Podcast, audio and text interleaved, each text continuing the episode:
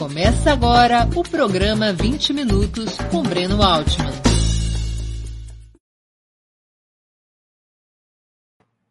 Bom dia. Hoje é 5 de abril de 2021. Está começando mais uma edição do programa 20 Minutos. A convidada do dia é Yara Frateschi, feminista, filósofa e professora livre-docente da Universidade Estadual de Campinas, a Unicamp. Perguntas à nossa convidada poderão ser feitas através do YouTube ou do Facebook. Basta escrever na área de bate-papo dessas plataformas. Desde já agradeço aos que participarem, especialmente aos que o fizerem, contribuindo com o Super Chat, se tornando membro pagante do canal de Ópera Mundi no YouTube ou fazendo uma assinatura solidária em nosso site. Bom dia, Yara, e muito obrigado por aceitar nosso convite. Muito bom te ver recuperada da Covid-19, sobrevivendo firme e forte a essa tragédia humanitária. Bom dia, Breno. Bom dia a todas, todos e todas. É um prazer enorme para mim estar aqui. Quero começar te dando parabéns pelo programa 20 Minutos, que está ótimo, tem sido um ótimo companheiro. Yara, eu vou começar com uma pergunta de aluno do primeiro ano. O que é o feminismo? É uma pergunta de aluno de primeiro ano, mas que não está respondida, né, Breno? Então ela é ótima. É, o feminismo, a primeira coisa é para quem é o feminismo, eu diria, né? O feminismo, como diz a Bell Hooks, que é uma feminista negra estadunidense, que eu gosto muito, ele diz o feminismo é para todo mundo, porque é uma forma de luta e de reflexão, de luta contra a opressão, né? De metade da humanidade, das mulheres, e de reflexão sobre a opressão dessas mulheres. Ou seja, o feminismo é emancipatório, para todos e todas e todos nós, né? porque é uma forma de enfrentar e vem sendo, né, há muito tempo, a gente pode falar um pouco sobre isso hoje, a maneira pela qual as mulheres têm conquistado tudo o que elas têm. O direito a votar, o direito à propriedade, o direito, às vezes, ao seu próprio corpo, os direitos reprodutivos, o direito de participar da política, o direito, enfim, de usufruir né, é, da própria, do exercício da cidadania nas democracias. Por outro lado, toda vez que o feminismo entra em disputa e é atacado, como é o nosso caso, né, acho que nós estamos numa guerra cultural no Brasil, uma guerra cultural que tem é, a questão de gênero no seu centro. É nesse momento também que todas as nossas conquistas que foram, claro, né, à custa de muita luta, se veem ameaçadas de novo. Ou seja, o, o, o, feminismo é alguma coisa pela qual nós precisamos lutar pelo jeito, né? Acabamos de aprender isso de novo no Brasil, constantemente. Por que, que você acha que o neofascismo ele necessariamente tem que travar uma guerra cultural contra o feminismo? Qual é o papel que essa guerra cultural joga na sua consolidação? política e ideológica? Em momentos diferentes da história, esse papel é, é de alguma forma, né, não é um único papel. Né? A gente precisa entender isso. A história está aí. Mas tem alguma coisa que parece que, que permanece.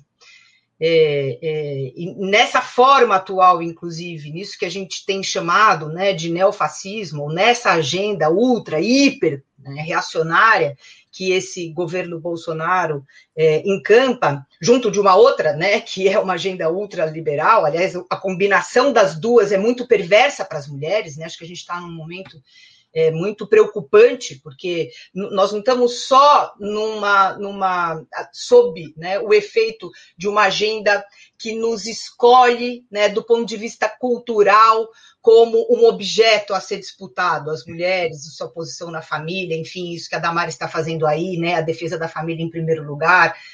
É, a gente está, neste momento, sob né, o, o, os efeitos dessa agenda combinada com uma outra que é ultra liberal, e que também tira da gente né, os ganhos que a gente tem de algum modo de sobreviver no capitalismo. Então, bom, é, por que, que a mulher vem para o centro do debate toda vez que há uma agenda reacionária? Acho que no Brasil isso é bem importante de se dizer, né? O que a gente está vivendo é uma reação reacionária a uma série de ganhos recentes muito importantes da redemocratização para cá, com a Constituição de 88 como um marco importante, depois dos governos Lula com um marco muito importante, etc.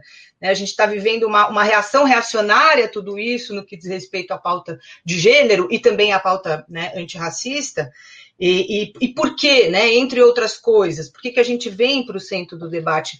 Porque parece, né, Breno, que a construção desse ideal de nação que a gente tem hoje é, depende de que a família seja, de alguma forma, reposicionada como essa pequena pátria, né? É a pequena pátria que sustenta, sustenta a grande pátria de direita. E nessa pequena pátria, a mulher, claro, é a figura central, ela precisa voltar para o lar. Né? O funcionamento desse, dessa ideologia precisa fazer com que a mulher volte para o lar, para aquele lugar do qual ela jamais deveria ter saído.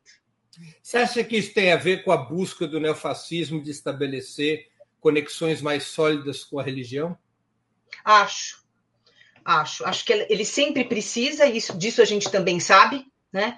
Sempre tem precisado, o fascismo tem precisado de um amparo dessa natureza, nas vezes em que ele aparece na história, e a conexão com a religião hoje, né? E, e acho que a gente não vai entender nada do que está acontecendo no Brasil hoje, se a gente não entender de outro lado, né? E ao mesmo tempo que essa agenda hiperreacionária combinada com a ultra neoliberal, tem a ver também com o tipo de posição que essa grande família neopentecostal né, tem, tem desempenhado na nossa, na nossa guerra cultural. Eu vou insistir nisso. Nós estamos numa guerra cultural e é, as lideranças da igreja neopentecostal, das igrejas protestantes dessa natureza, elas têm uma importantíssima, né, um papel importantíssimo nisso. Não é à toa que a Damares, né, a figura que, enfim, personifica essa reação reacionária com relação aos nossos ganhos feministas,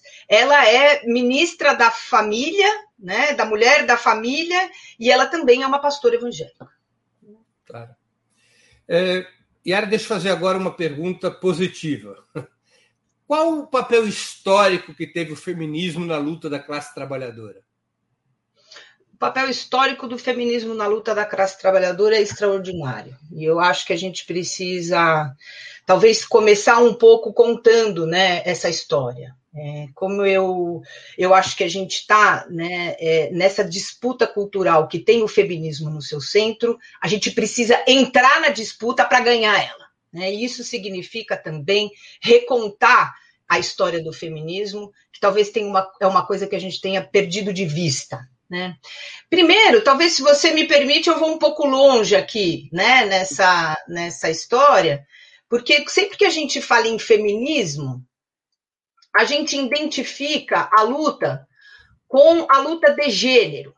Uhum. Né? Ou seja, gênero seria a categoria central aqui a operar né, é, sobretudo, claro, não só na luta, mas também nos estudos feministas. Né? Eu estou falando dessas duas coisas porque elas são diferentes, embora, claro, os estudos feministas se alimentem da praxis feminista. E, e feminismo, enfim, né, a, primeira, a primeira impressão, e, e, isso também faz parte da nossa guerra cultural, é elevar né, o, o, a categoria gênero como a categoria principal. É claro que ela é uma categoria fundamental. Porque a categoria gênero, que, por que, que a gente precisou dessa categoria, né, historicamente? Para poder é, defender que o gênero é uma construção social. Então, é, o, se o gênero é uma construção social, significa que todas as desigualdades que, que, que estão por aí, desde, vamos nas contemporâneas, né? É, é, desde as desigualdades das mulheres no mercado de trabalho, surpreendente, aliás, né? Os últimos dados sobre o desemprego na pandemia, a gente podia voltar daqui a pouco, os dados, enfim, referentes às desigualdades culturais, os dados referentes à, à subrepresentação da mulher da política, enfim, isso tudo não tem a ver com propriamente uma diferença biológica, né? não tem nada a ver com a natureza, tem a ver com uma construção cultural. Ou seja, gênero é uma categoria que transmite a ideia que as desigualdades entre homens e mulheres elas foram construídas culturalmente se elas foram construídas e não tem nada a ver com a natureza das mulheres, que elas estejam desempenhando certos trabalhos e não outros, do cuidado, por exemplo, e não ou que elas estejam em alguns espaços e não outros, carreiras de cuidado e não na política. Se isso tudo é construído, logo a gente pode desconstruir, né? Mudar o mundo, colocar as mulheres onde elas deveriam estar, que é onde elas querem estar, evidentemente, né? Agora, a categoria gênero sozinha, ela é muito precária. Né? É, ela não dá conta do nosso problema. Por que, que ela não dá conta do nosso problema? Porque é, se você pegar o gênero e isolar ele como uma categoria social, parece que nós temos alguma coisa como a mulher. Né? E aí a gente, na luta é, por desconstruir uma, uma, um estereótipo, a gente pode vir a construir outro, né? porque não há nada como a mulher, uma mulher universal andando, ninguém viu nunca no mundo, né? A mulher, as mulheres estão localizadas socialmente, e isso posto significa que as mulheres estão, né, claro, além de estarem, a opressão que elas sofrem, além de ser né, decorrente do fato de que há uma série de preconceitos e estereótipos de gênero, também tem a ver com o fato de que elas estão localizadas na sociedade capitalista de acordo com a classe né, que elas é, e, e suposto também um outro marcador fundamental aqui, raça. Né? Então, a, a, a, o feminismo tem uma grande. Eu vou começar desse momento, né? Porque eu acho que a gente pode voltar para o começo uhum. do século passado, que é um momento muito importante né, é, do feminismo na luta das mulheres da classe trabalhadora, que é né, o momento em que se percebe, talvez eu, eu, eu acho que uma das, talvez uma das é, figuras centrais nisso seja Clara Zetkin, de dizer que, enfim, as mulheres vivem o gênero de acordo com a classe social a qual elas pertencem. Né? Então, se é para a gente entender a situação das mulheres na sociedade capitalista, a gente precisa, claro, olhar primeiro para aquela tarefa fundamental que organiza essa sociedade, que é o trabalho. Né? Então, não dá para separar a questão de gênero da questão das mulheres da classe trabalhadora. E por que que isso é fundamental? Qual é o ganho extraordinário, né, da análise da Zetkin aqui, né? É justamente o de dizer que essa experiência de ser mulher varia conforme a classe. Veja, ela não está negando que as mulheres é, proprietárias sofram alguma forma de discriminação de gênero. O que ela está dizendo é que as mulheres da classe é, trabalhadora vivenciam a opressão de gênero de uma maneira diferente das mulheres de classe média ou da elite, né, ou da grande burguesia. Então, claro, né, a, a, igualdade das mulheres não pode ser formulada né, como uma teoria única, digamos assim, né, homogênea, que transcende a questão de classe social. Porque deixa há uma. Emendar, deixa eu emendar aqui uma pergunta que uhum. eu acho que é, ajuda no que você está colocando. Que assim, uma das mais célebres ativistas e pensadoras sobre o feminismo, contemporânea da Clara Zetkin, que é a russa Alexandra Kolontai, que era uma uhum. liderança do Partido Bolchevique, ela falava, em alguns textos célebres dela, criticando as sufragistas, ela falava abertamente que havia um feminismo proletário e um feminismo burguês, demarcando o movimento por seu caráter de classe.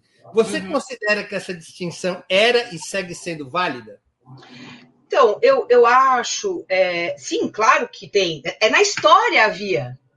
A primeira coisa é, está além ou aquém né, da, minha, da minha opinião. Né? Um estudo da história, e isso é super importante, né? Porque o feminismo ele só faz sentido se ele for sempre, né, do ponto de vista da sua teorização, se ele tiver muito relacionado, ligado, calcado, for a partir da história. Na história houve, né? O movimento feminista nunca, não há um feminismo, como aliás muitas vezes as mulheres brancas de classe média, né, ou as burguesas quiseram nos fazer acreditar. Né? Então houve sim né, desde muito cedo, uma disputa, e ela está bem clara do século XIX em diante, entre é, é, concepções diferentes da luta pela emancipação da mulher, travadas pelas mulheres da classe trabalhadora e aquelas vinculadas né, a Revolução Russa, sem dúvida alguma, e outras que foram pautas levadas por mulheres de classe média ou de classe média, enfim, as burguesas, se se quiser, né, em outros contextos, em outros lugares. A questão do sufrágio, ela é muito evidente nesse sentido. É muito interessante é, estudar isso, não só do ponto de vista da diferença que havia né, na percepção, e a Kolontai é ótima para isso, a Zetkin também é é, pra, é boa para isso, né? na percepção que havia das mulheres distintas sobre que tipo de ganho o sufrágio traria, porque elas viam né, a disputa pelo sufrágio, que começa num círculo de mulheres burguesas, elas viam este, esta conquista de maneiras diferentes. Né? Por exemplo, as mulheres é, burguesas e acho que a história inglesa é repleta disso, né? Foram atrás do sufrágio de, de, de, certa maneira, né? Talvez, enfim, por muitas razões, mas a gente acho que a gente pode dizer com tranquilidade que era até para ter uma posição na sua própria família em relação ao marido e para ter uma outra disputa em relação à propriedade. A propriedade estava no centro dessa disputa. Né? Ao passo que é, essa luta não despertou o mesmo tipo de comoção num primeiro momento, nem nas mulheres né, é, da classe trabalhadora em outros contextos, como e também não nas mulheres negras. É muito interessante agora desviar um pouco o foco e ver como isso se deu nos Estados Unidos no momento né, da abolição e da luta pelo sufrágio. Demorou-se né, para se achar um acordo entre as mulheres brancas e as negras nesse sentido. Por quê? Porque as mulheres brancas né, é, da, da, da das classes economicamente abastadas levaram a luta em seu próprio benefício. Expulsaram as mulheres negras né, dessa conquista. Aliás, é uma, há uma aliança clássica das brancas burguesas né, com o, racismo toda vez, e com, a, e com, a, exclusão das mulheres da classe trabalhadora e das mulheres negras, toda vez que isso lhe interessou. O sufrágio canaliza tudo isso, né? É um bom, enfim, um caminho interessante. Fato é que ao longo do tempo, aí só para gente, né, é, é, o sufrágio se tornou sim uma pauta de todas as mulheres organizadas, porque se entendeu em algum momento que era necessário poder participar da, da formulação das políticas públicas para poder é, resolver né, e lidar com a questão das, das, das opressões das mulheres nas sociedades que se constituíram como. Primeiro país, o primeiro país a ter sufrágio feminino foi exatamente a Rússia Soviética. Né? É, exatamente. Né? Muito antes da gente, e isso é um vexame completo. Né? O, a questão é o que se fez com esse sufrágio das mulheres na Rússia soviética, que é uma outra questão, claro, que a gente pode discutir também. Yara, te faço uma pergunta aqui mais ampla. É possível a emancipação da mulher dentro do capitalismo? Ou o feminismo, para ser consequente, teria de ser necessariamente socialista? Olha, é, o feminismo, para ser consequente, ele precisa ser anticapitalista. Hoje. Hoje ele precisa ser anticapitalista.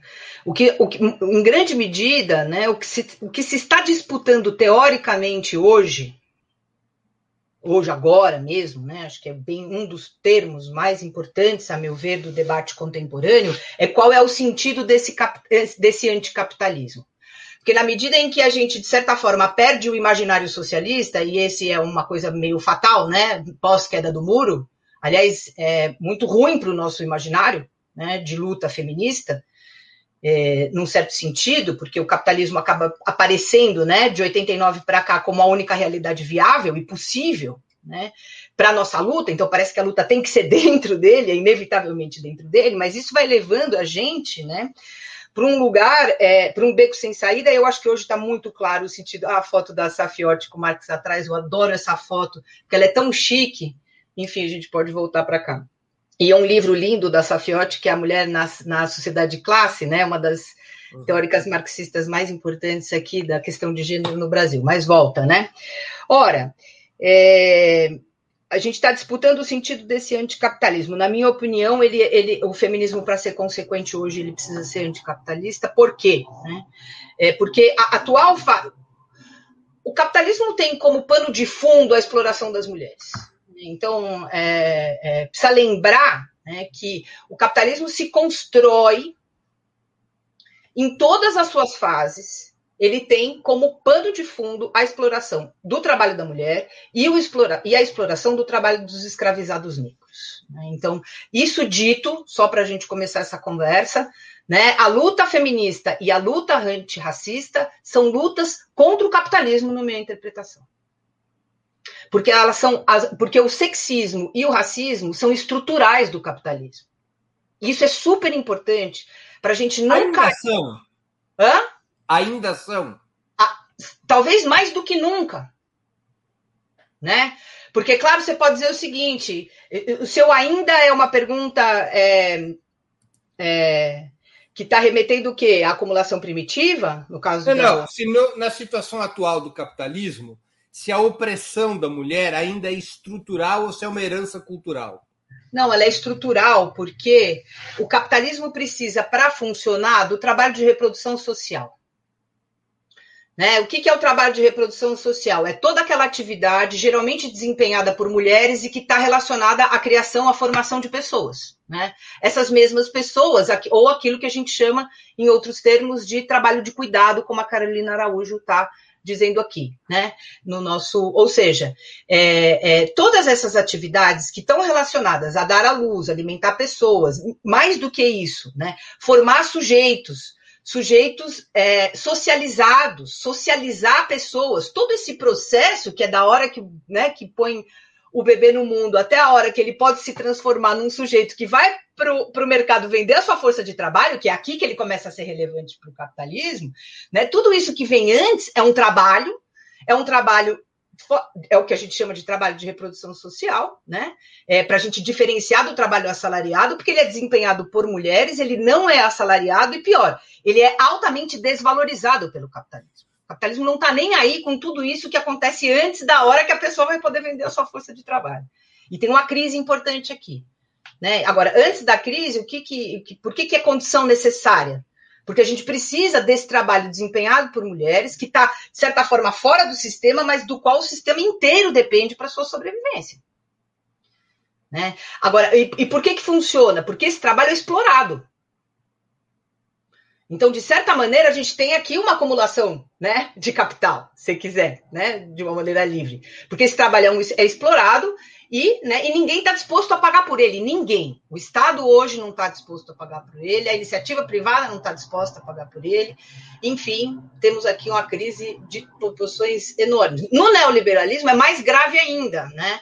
Porque, de alguma maneira, né, o, o estado de bem-estar, ou o, o, o capitalismo, digamos, administrado, né, alguma coisa que talvez a gente tenha vivido de algum modo aí num passado recente, sobretudo nos governos Lula, oferece algum colchão de proteção para isso. Diminui um pouco, né? O efeito muito nocivo é, dessa contradição.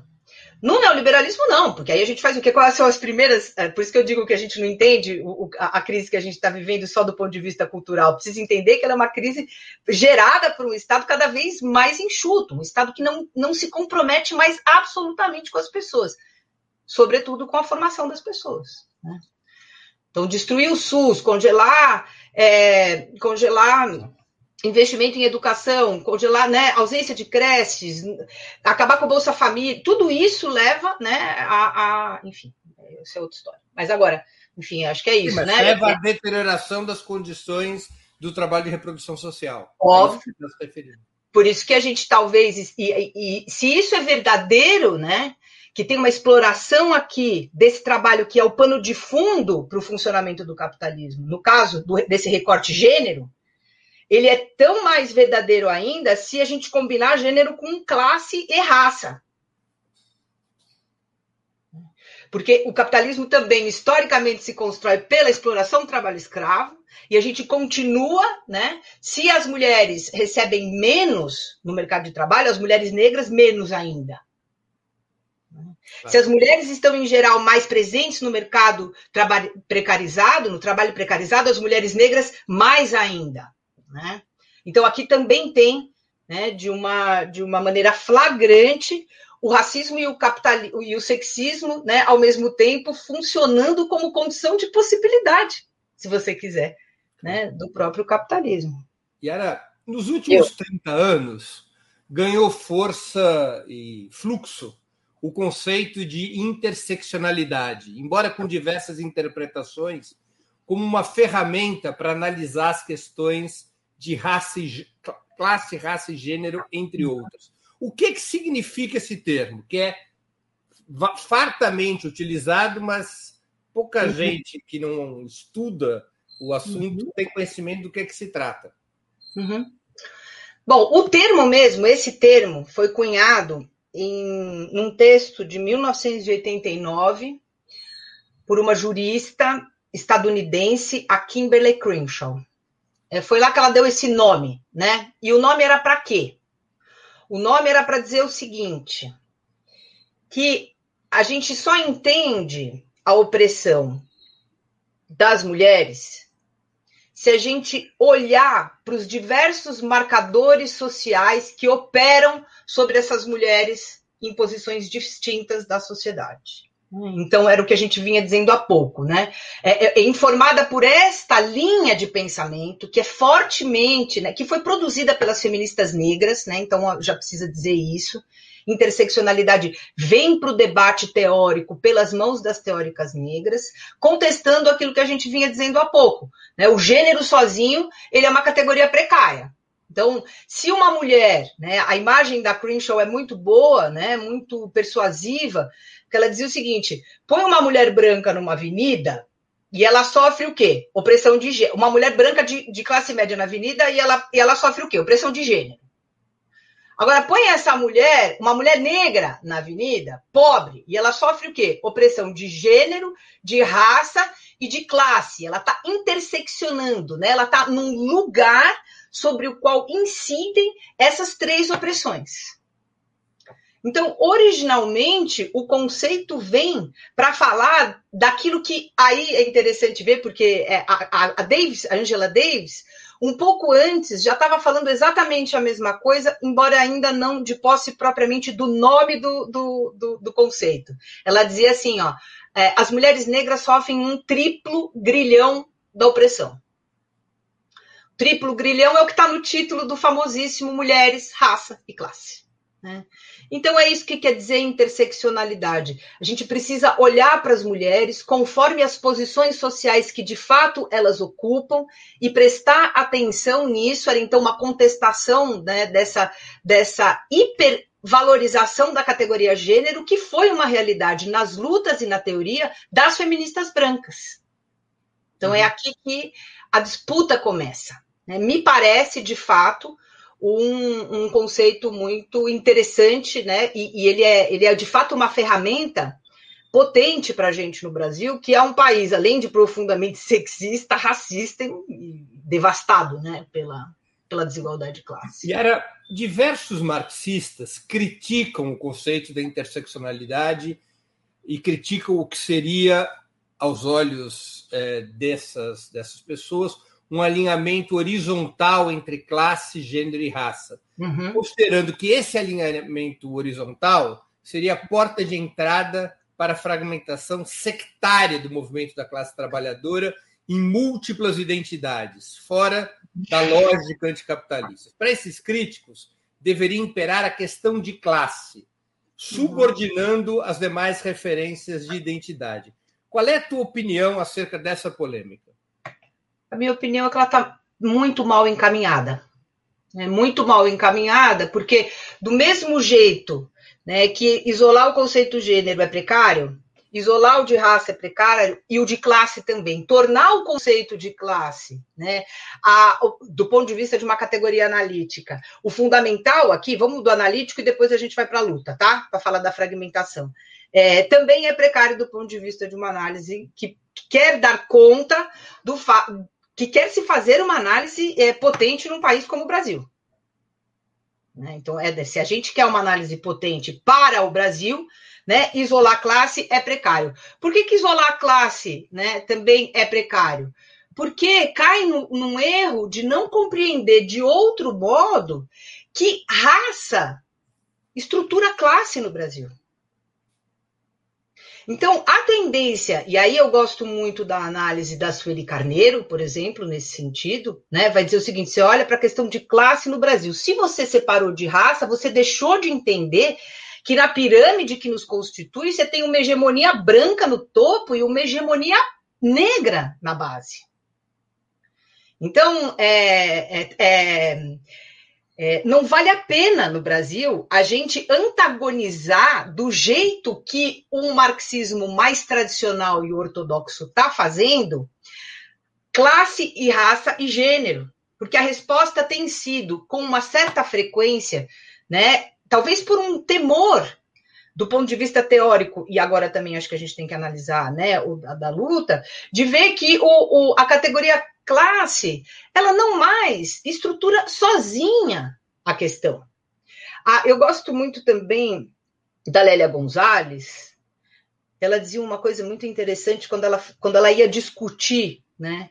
A posição social da mulher negra lá no começo dos anos 80, e bom, e a Lélia Gonzalez era uma mulher de esquerda, isso é indisputável, assim como a Sueli Carneiro, né? Lélia fez sua formação fortemente influenciada pelos estudos marxistas, mas ela dizia uma coisa muito interessante do ponto de vista analítico, que é assim, o classe deixa um resto. Se você olhar só para a classe, você nunca vai entender a posição social da mulher negra. Né? Então, do ponto de. E aí a gente fez toda uma, uma, uma, uma, uma, uma teoria da formação do Brasil à esquerda, né, que, que focou de tal modo na classe que deixou, e é isso que eu gosto que ela dizia, um resto que faltava explicar por uma sociologia muito materialista. Né? E, e, e, isso não significa abandonar de forma alguma a perspectiva da luta de classe, significa torná-la complexa como ela de fato é no Brasil. Então, se a gente entende que classe, que, que raça também estrutura classe num país como o nosso, não dá mais para colocar o marcador classe como organizador todo desse pensamento. Né? Então, essa é a minha posição. O... Só mais uma palavra agora sobre a questão da fragmentação. Posso? Claro, claro, claro. deve. É claro, né, Breno, que aí estamos todos muito atentos e preocupados com a fragmentação das lutas. Óbvio que sim, ainda mais agora, né? Que a gente tem um, um, um inimigo comum muito potente, né? devastadoramente potente, que a gente reconheça isso de uma vez por todas, né?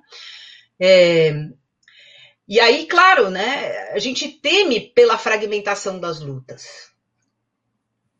Acontece, né? Que, que é, acho que uma péssima condução disso pela esquerda é temer, a, ao temer essa fragmentação, recusar a legitimidade das pautas de gênero e raça.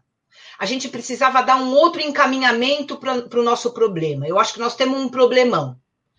Né? Um problemão causado por uma coisa muito, por outro lado, um avanço, que foi finalmente todas essas pautas vieram para a nossa agenda. Né? Tanto que nós estamos aqui discutindo isso. Agora, tanto que a gente tem, enfim, as mulheres negras estão aí, e é a força política de mulheres mais organizada e potente que tem nesse país, eu não tenho nenhuma dúvida disso, né? Então, acho que a gente precisa entrar numa outra rota dessa conversa que é não temendo, né, por temer a fragmentação, deslegitimar as pautas. Como é que a gente faz para voltar um pouco no tempo, talvez, ou reconstruir a agenda, né? Entendendo que são pautas legítimas, que o sexismo e o racismo são estruturantes do capitalismo, né, e que, portanto, as mulheres e as mulheres negras e a, as transgêneras, porque a gente ainda não falou de sexualidade, mas a gente pode falar também, né? É, enfim, é, sem, aí eu perdi um pouco, mas enfim, é isso, né? Sem achar de outro lado que isso necessariamente conduz à fragmentação. Talvez seja essa insistência muito, muito antiquada, né? Na classe, só na classe, como se ela fosse que esteja causando uma certa tensão, né? Agora, você não acha que além do que você aponta das dificuldades do marxismo ortodoxo, como você se referiu, lidar com esse problema. Há, há uma outra força fragmentadora que seria um certo tipo de feminismo, vamos dizer, liberal, identitário, Total. que também atua e fortemente, e inclusive eventualmente estimulado por agências dos mais diferentes tipos, no sentido de fragmentar a identidade entre feminismo e luta de classe? Com certeza, né? Por isso que eu acho que vale a pena voltar para o começo da nossa conversa aqui nessa rodada, que foi o seguinte: é, é, se, eu, se eu entendo que o feminismo hoje, né, ele é necessariamente anticapitalista, seja lá qual é a coisa que vai surgir depois daí, né, ele é, ele é crítico do capitalismo. Em primeiro lugar, Veja que né, aceitar né, racismo e sexismo com classe não significa negar isso, pelo contrário, é o, é o contrário disso. Né? É para reforçar o alcance dessa nossa contraposição ao capitalismo neoliberal. Então, né, é, é evidente que todo feminismo apoiado nos indivíduos, ele não nos interessa. Né? Esse feminismo do empoderamento individual, é o, é o, é o feminismo é, do eu, eu sou, eu faço, eu aconteço. Esse feminismo, ele é o feminismo só jurídico, né? Uhum. Esse feminismo é um, de Hollywood. Esse feminismo de Hollywood que tem muitas coisas importantes, porque toda vez que a gente se organiza para lutar contra a violência sexual, a gente está fazendo uma coisa fundamental. Não, eu estou me referindo aqui não aos casos da violência, mas os, os filmes em que aparecem mulheres que são bem-sucedidas. Isso. É, essa figura, né, da mulher empoderada, da figura extraordinária que rompe com todos os laços, essa self-made woman, né? Isso aí não serve para nada pra gente. Pelo contrário, é evidente que isso tá é, por quê? Porque é, nesse sentido é liberal, né? Porque está todo calcado na imagem de certo, certas indivíduas extraordinárias. Claro, né? na meritocracia feminista. É totalmente, é uma meritocracia feminista e que serve muito né, para CEOs, serve, enfim, para empoderar mulheres já empoderadas, né? Evidentemente. Então não serve nada do ponto de vista das mulheres da classe trabalhadora, não serve nada para as mulheres que sofrem o racismo cotidiano no país. Então, por quê, né? É... Agora, uma coisa que eu acho importante também, né, é, é não é, é, é o cuidado com a palavra identitário. Eu também estou bastante incomodada com a maneira como esse identitário virou um palavrão, né? É, menos pela, pelo próprio, enfim, pela própria palavra, que ela ganhou um sentido diferente no Brasil do que ela teve nos Estados Unidos, por exemplo, mas pelo que está por trás. Porque, Breno, todos nós temos identidade né? Todos nós somos, é, é eu, eu, sei que, enfim, é, temos identidade e subjetividade, por mais que doa. o que, que, é isso? Que nós somos formar as identidades não são propriamente individuais, né? As identidades são formadas em situações de sociabilização. Então, as pautas identitárias elas dizem respeito, lá na sua origem, na hora que a coisa surge, né, elas dizem respeito a reivindicações levadas adiante por pessoas pertencentes a grupos alienados dos processos democráticos. Né?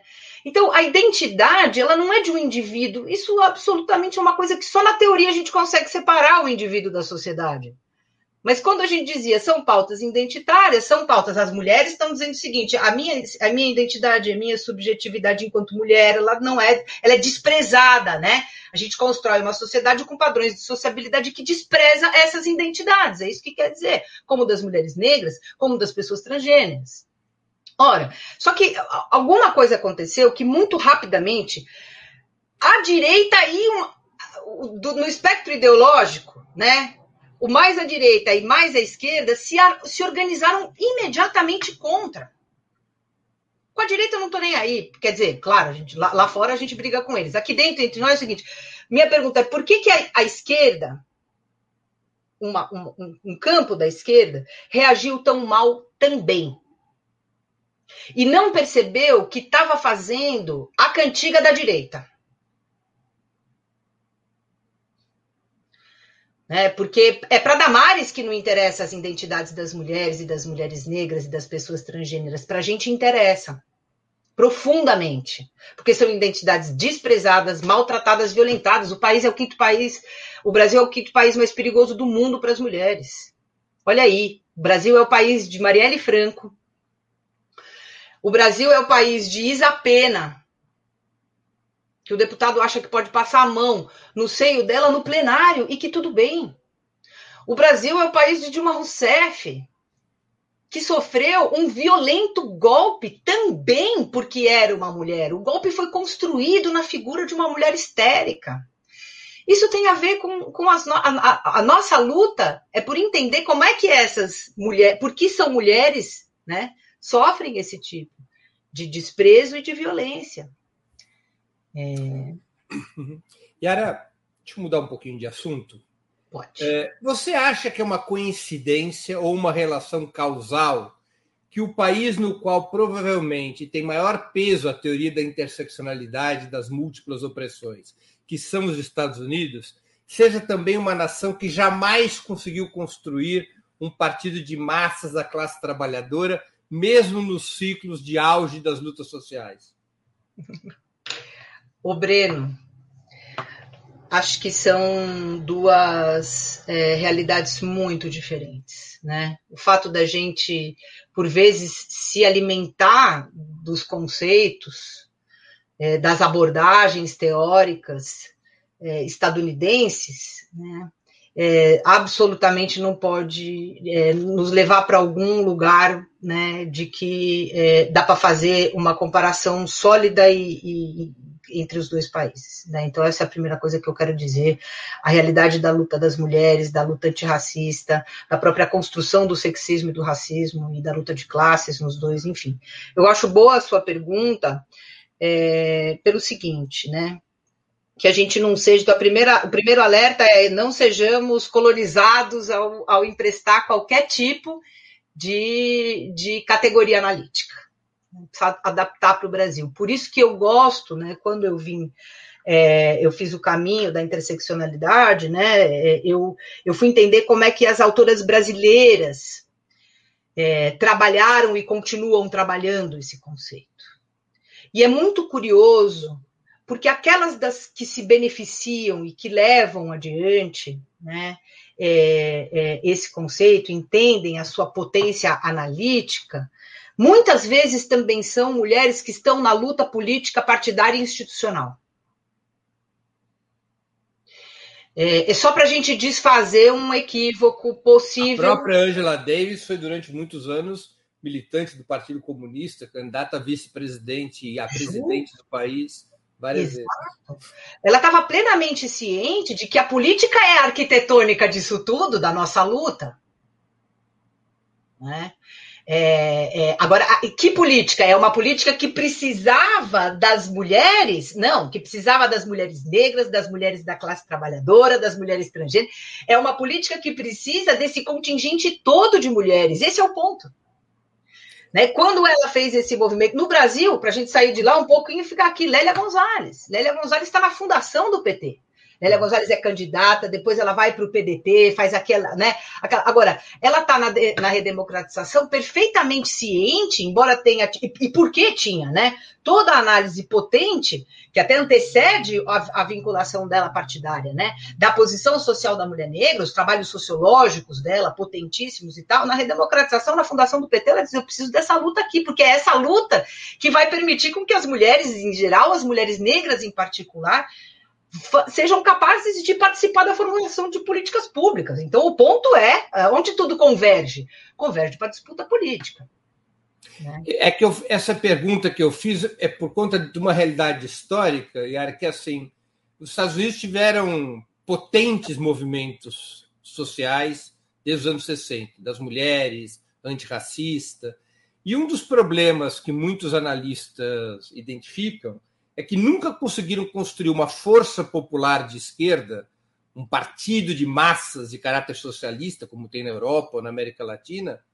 É, uma das razões seria a excessiva identidade de cada um desses movimentos que empurrou para a fragmentação e para a impossibilidade dessa confluência que você identifica no Brasil.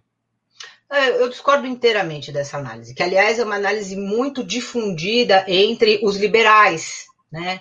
Ela é muito forte entre os liberais estadunidenses. É, que compartilha de novo. Outra coisa que eu acho interessante, que acaba compartilhando também com uma visão mais, é, no, mais ortodoxa no campo da esquerda, de que é, enfim, as, a, a, quando a gente complexifica a compreensão da opressão, a gente fragmenta. Né? O que está errado nessa avaliação, a, na minha, no meu entendimento? Está né? Tá errado que o que está acontecendo é um ganho do seguinte ponto de vista. Vamos vir para o Brasil. Nós construímos um partido de massa. Né, que foi capaz de ganhar a eleição e mudar de maneira muito importante e significativa os rumos desse país, inclusive na política para as mulheres. Né, o que o governo Lula começa a fazer né, e a Dilma continua no sentido da política para as mulheres, é, é extraordinário. Né? Só por uma comparação que, já, que a gente não tem muito tempo, é pensar que é o seguinte: a gente tinha Leonora Menicucci e passou a ter Damares. Né? Tive a dimensão do nosso é, mais, desastre. Né? Do nosso desastre.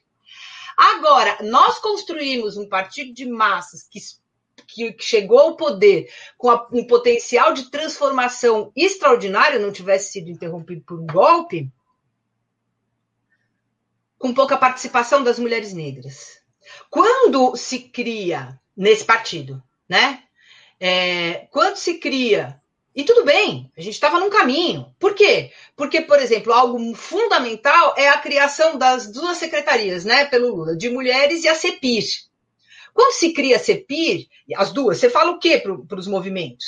falou: ó, vem para cá participar do, do, da nossa formulação de política, né? A gente pode ficar imaginando o que teria sido acontecido se a gente tivesse continuado nessa toada por mais um tempo. A gente estava com o quê? Com um ganho muito importante. Então, não estou fazendo uma crítica, estou dizendo o seguinte: começamos a fazer algo. Mas ainda naquele momento, na hora em que a gente foi interrompido, ainda muito precário do ponto de vista da participação das mulheres negras e dos homens negros. Então, não vale o argumento de que né? É, tematizar e trazer para o primeiro plano da nossa luta e da nossa disputa as pautas das mulheres negras causa fragmentação. É o contrário. Né? É absolutamente o contrário. Por quê? Até porque é o seguinte: a menos que a gente esteja disposto a, a concordar que elas fiquem mesmo de fora dos processos. Yara, os sistemas capitalistas, sob a lógica do que a filósofa Nancy Fraser chamou de neoliberalismo progressista, não seriam capazes de absorver as, essas pautas que são chamadas é, equivocadamente ou não de identitárias do feminismo e neutralizar seu potencial teoricamente revolucionário? O governo Joe Biden, por exemplo, não seria exemplo disso? Afinal, uma mulher negra é a vice-presidenta, mas bombas continuam a cair na Síria e o governo boliviano já foi ameaçado.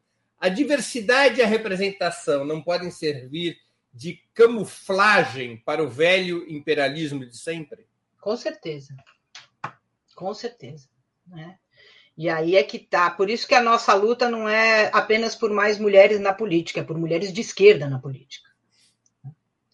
Agora, a gente tem sempre um caminho, né? Veja agora, a Isa Pena, com a nossa vitória parcial com relação ao Cury, né? Que primeiro tinha sido ganhado uma prenda, né? Depois agora ele está um pouco mais complicado, nós vamos continuar lutando pela sua cassação. Agora, a, a, a, resposta dela, né, com mulheres organizadas, é o seguinte: a gente precisa de paridade de participação nas comissões de ética. Essa luta é fundamental. Agora, ela é o quê? Ela é o primeiro capítulo. Né? É um absurdo que a gente não tenha paridade nas comissões de ética. Agora, é o quê? Não adianta ter paridade, porque ela, a Damares está aí, porque a gente tem mulher de direita. E, aliás, elas estão avançando. Por isso que quando eu disse lá atrás que a gente estava numa guerra cultural e a gente precisa assumir isso e entrar nessa guerra cultural para disputar o sentido do feminismo, é porque a gente quer um feminismo de esquerda e antirracista, né? É, no poder, evidentemente. Então, eu concordo com você em gênero, número e grau. Né? De novo, tem a ver com, com ficar trabalhando a questão do feminismo só em torno da questão de gênero, do marcador gênero. Né? É, essa abstração ela é muito ruim para a nossa luta. Muito ruim. E aí casa bem, sim, como você está dizendo, né, com o neoliberalismo. Eu acho que a Fraser está tá bastante correta nesse diagnóstico, embora eu ache que a situação é, estadunidense e brasileira seja muito diferente, de novo, né? não, não é interessante pegar o diagnóstico da Fraser e aplicar aqui como, como se fosse a mesma coisa, porque lá essas lutas que você está qualificando de identitárias, agora já corrigindo, gostei, de, de né, fragmentadas, elas tiveram uma outra, um outro encaminhamento. Né? O nosso feminismo ele é muito mais de esquerda no espectro amplo. Nós temos as margaridas. Os Estados Unidos não podem sonhar com o que é uma marcha das margaridas, que são as mulheres organizadas do Brasil inteiro. Né? Mulheres do que? Do campo, das águas, de todos os nossos miomas, eles têm ideia do que seja isso aqui, né? Nós temos as mulheres negras embaixo, nós temos, enfim. Então, o nosso feminismo ele é muito mais de esquerda, ele é muito mais popular, né? Do que o das norte-americanas. Então, feita essa ressalva, para a gente não pegar o diagnóstico da Fraser acriticamente, né? E só aplicar, eu acho que aí sim a gente tem um, um, um oponente comum dentro da, da luta, que é esse feminismo que a gente pode, com aspas aqui, talvez seja interessante, a gente, enfim, contra vários. Eu gosto de chamar de liberal. Hum. Porque ele está muito bem adaptado ao capitalismo, né? Ele está ele tá perfeitamente adaptado. E isso é um problema, claro, né? Sabe onde é um problema, por exemplo? Quando a, a luta fica só no campo jurídico. Esse é um, é, é um feminismo adaptado ao capitalismo, que fala assim: não, nós tivemos ganhos extraordinários nos últimos anos. A Lei Maria da Penha, feminicídio, importunação sexual, enfim, que bom, né? É, que bom, mas pouco. Né? Claro que são ganhos extraordinários para o quinto país mais perigoso do mundo para as mulheres. Mas é um ganho muito parcial ainda, porque a gente tem uma disputa cultural e uma disputa política muito grande para fazer a partir daí. Né? Um feminismo liberal para aqui está feliz. Agora ele vira carcerário, né? Ele, enfim, ele ganha uma série de feições que a gente não quer carcerário que ele tenha. Carcerário no sentido de punitivista? Punitivista, né? Punitivista. E aí a gente precisa ouvir as mulheres negras dizendo que se a gente tem ganhos, claro, né, em nomear os crimes e criar uma pena para eles, que é o que está em jogo, né, feminicídio, importunação e, e Lei Maria da Penha, por outro lado, a gente não pode esquecer que a gente vive num país em que quem é preso é o homem negro. Então precisa estar tá muito alerta com essa cultura. Muito o feminismo, alerta. o feminismo punitivista pode alimentar o racismo se não tomar Exato. Cuidado. E é por isso que a gente precisa. Agora, o, volta aqui, uma análise só de classe não dá conta de entender isso. E é por isso que a gente precisa das mulheres negras para ensinarem isso para a gente, porque isso nem eu nem você vão saber se a gente não tiver com elas trabalhando na luta. Né? E era qual é o estágio? Você já estava abordando esse tema, vou te fazer uma pergunta específica. É, como é que você avalia o atual estágio da luta feminista no Brasil? Você faz uma comparação de que o feminismo no Brasil tem uma carga muito mais popular e até de esquerda que nos Estados Unidos. Mas o peso que hoje tem na vida do país cresceu, é importante? É fundamental. É, claro, a gente está sob um ataque violento, né? É, precisa lembrar assim: esse, esse governo começa elegendo o, o, o, feminismo, essa entidade que eles escolheram como inimigo público número um, é um dos, né? Lembra o funk da, do, do Bolsonaro, que a feminista vai comer ração na tigela? A gente começa esse governo com um presidente que foi eleito tendo dito para uma deputada em plenário que você não merece ser estuprada porque você é feia né? A Damares assumindo o posto da defesa das mulheres com um discurso radicalmente antifeminista, dizendo que feminista é uma mulher feia que não gosta de homem. É um pouco jocoso, é meio ridículo, mas é sério, não é para a gente levar a sério. Que menina veste rosa, menino veste azul, são estereótipos que estimulam violências, né? Então, por que, que é isso? Porque nós somos muito potentes. Esse é o ponto. Né? Isso aí, essa, essa armação toda ideológica, fortemente ideológica antifeminista, por uma agenda ultra-reacionária, é, de fato, medo da nossa potência. Acho que é disso que a gente precisa ter, ter muita clareza disso. Porque, como eu te disse, as mulheres se organizaram no Brasil da redemocratização para cá de maneiras muito diferentes, do, em todas as regiões do país, com clivagem de gênero, raça, classe e sexualidade muito potente, muito importante. Então, veja agora, né, que mesmo a gente, sem poder estar tá no espaço que se constrói a política, que é a praça pública, a gente consegue ainda assim, né, porque, enfim, trancadas dentro de casa, a gente consegue, de alguma maneira, criar ambientes de comunicação e de organização. Diminuto, com muita perseguição, com muita. Mas, enfim, né, eu, eu só acho, Breno, que está na hora da gente assumir que é uma guerra cultural e entrar na guerra para ganhar. Esse é o meu ponto. Precisa redisputar o sentido do feminismo com toda essa, com uma análise realmente potente e complexa da, da desigualdade das mulheres.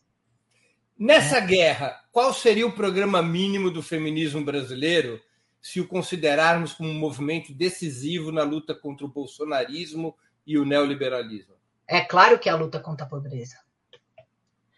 É claro que é a luta contra a pobreza. A primeira coisa é a proteção, né? É a, agora, a, pobre, a, a luta contra a, pobre, a pobreza, desculpa, da, é, trava-língua, dada a sua urgência absoluta, né? Assim, olha aqui, é, é, a, a, luta agora, né? Estou falando no calor da hora. A pandemia causa uma situação muito grave para as mulheres. É, contingente de mulheres fora da força de trabalho é maior do que os homens, de mulheres negras maiores ainda, o último diese é assustador, né? Tem algo mais aqui que é, enfim, a, a fome cresce, das mulheres, das famílias com crianças até 10 anos, quase 8% das mulheres que, que perderam emprego é, são mulheres e 4% é homem, então tem uma clivagem de gênero super importante aqui na perda de emprego, por quê? Porque nós somos as, as pessoas que cuidam ainda das outras, a reprodução social está no nosso lombo, então é a luta contra a, probre, a probre... Não vai, né? Isso aí. A miséria, pronto, que aí não dá trava-língua. A luta contra a miséria, né? E a, a, a, a, proteção do trabalho de reprodução social. Agora, veja como isso é urgente. Mas, ao mesmo tempo, é contra a violência, porque a pandemia também significou uma escalada absurda de violência. A gente tem taxa de feminicídio crescendo 100% em São Paulo. Tem estados em que cresceu mais de 200%. 200%. Estou falando de São Paulo, né? Então, veja, é isso. De um lado, tá vendo como o, o, o mais urgente é muita coisa? Por que, que o mais urgente é muita coisa? Porque o que nós somos né, é um país que se construiu com cultura e prática muito violentos para as mulheres. Então, as mulheres são mais pobres, as mulheres recebem menos, as mulheres é, são vítimas de violência, né? Um estupro a cada. Não vou nem falar esses números, que eles acabam comigo.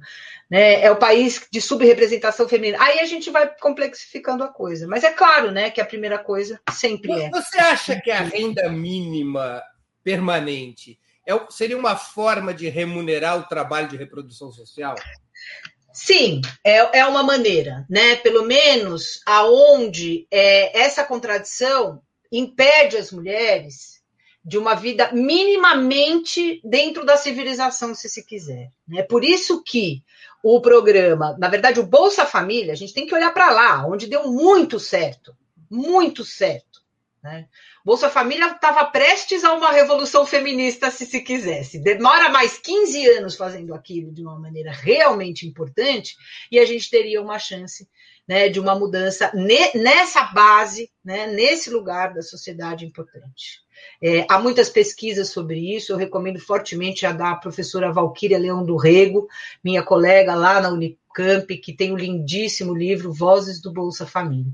Né? Porque ali também a gente entende que é o seguinte: quando você faz uma, uma, uma distribuição de renda pela transferência direta de renda, que é o caso do Bolsa Família, né? Porque não dá para esperar, né, Breno? A gente tem esse problema. Então precisa ser transferência direta de renda, e por isso que o renda mínima pode ser.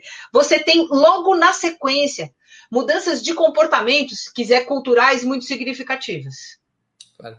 Porque o Bolsa Uma Família, delas só para informar é nossos internautas, o Bolsa Família era pago às mulheres. Às mulheres. Às mulheres. É um programa de. E o Minha Casa Minha Vida também era um programa que as chaves eram para as mulheres. Exatamente. Exatamente. E, volta, e só uma coisa super importante que é, é o, o, isso é um gatilho para mudanças de comportamento importantes. Por quê? Porque uma mulher não sai de uma situação de violência se ela não tiver, se ela tiver quatro filhos e não tiver como sustentar nenhum deles. Né? Então é daqui que parte, sem dúvida. Né? Yara, uma última pergunta, que nós estamos ultrapassamos nossa uma hora, mas essa conversa está tão interessante que daria para render outras tantas.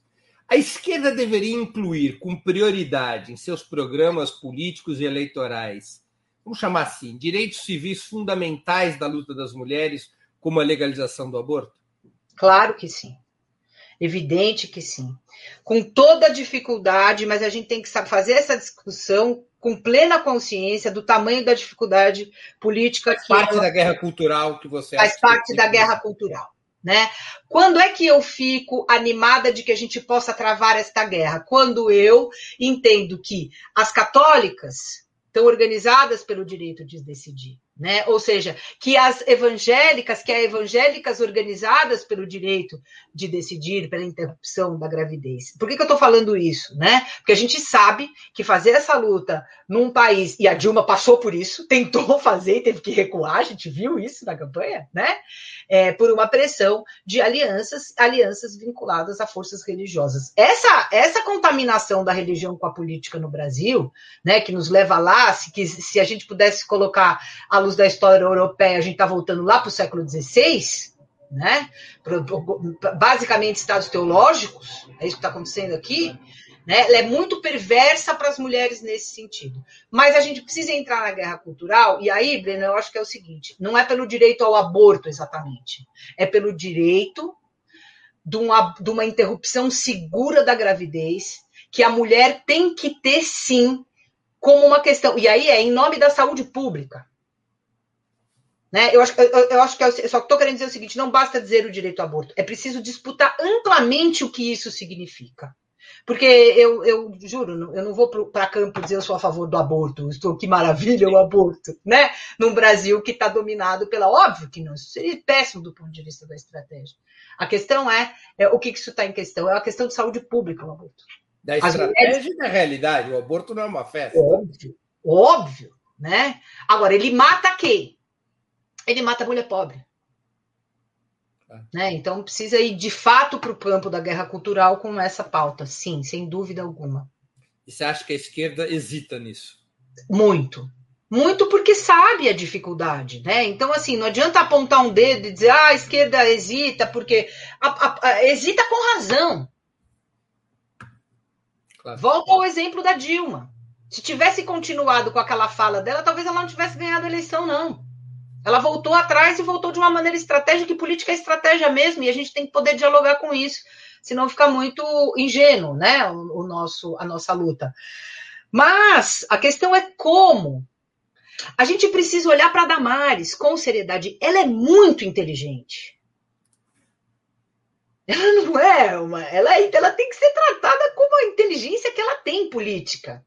Então a gente precisa saber como é que nós vamos entrar nessa disputa, nessa guerra cultural, com alguém que fala do jeito que ela fala, para quem ela fala. Claro. É isso. Ela é tosca, mas inteligente. Oh, ela tem estratégia.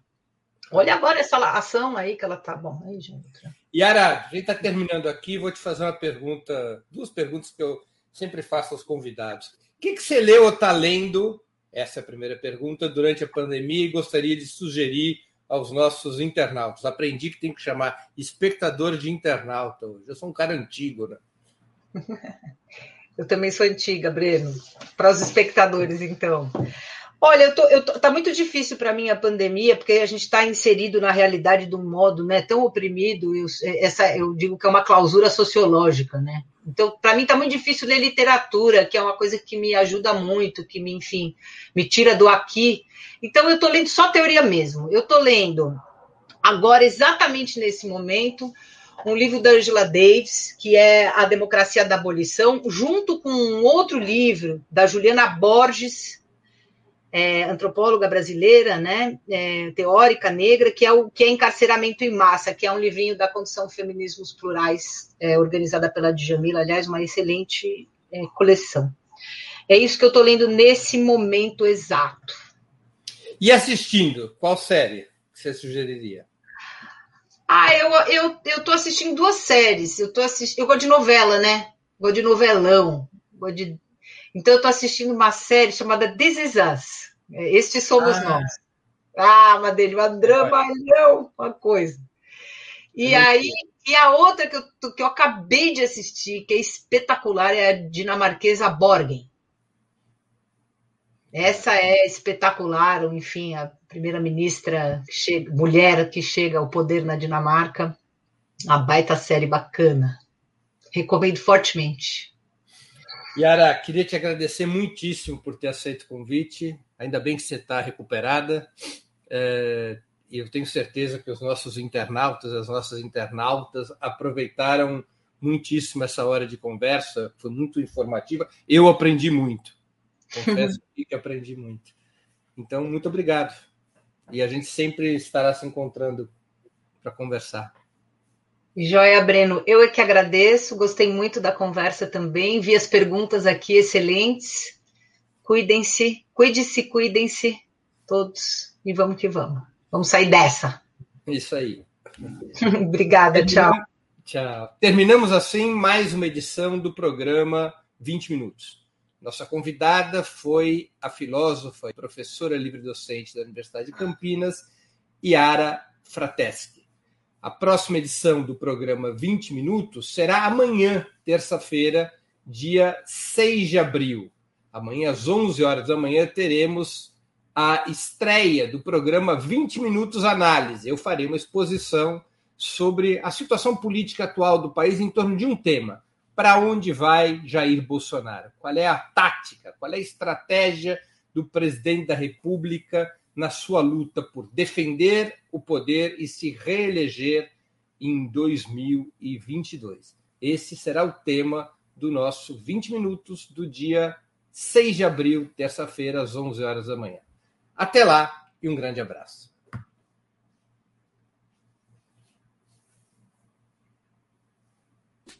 Para assistir novamente esse programa e a outras edições dos programas 20 minutos, se inscreva no canal do Opera Mundi no YouTube. Curta e compartilhe nossos vídeos. Deixe seus comentários. O jornalismo de Opera Mundi é mantido com o seu apoio. Faça uma assinatura solidária em www.operamundi.com.br.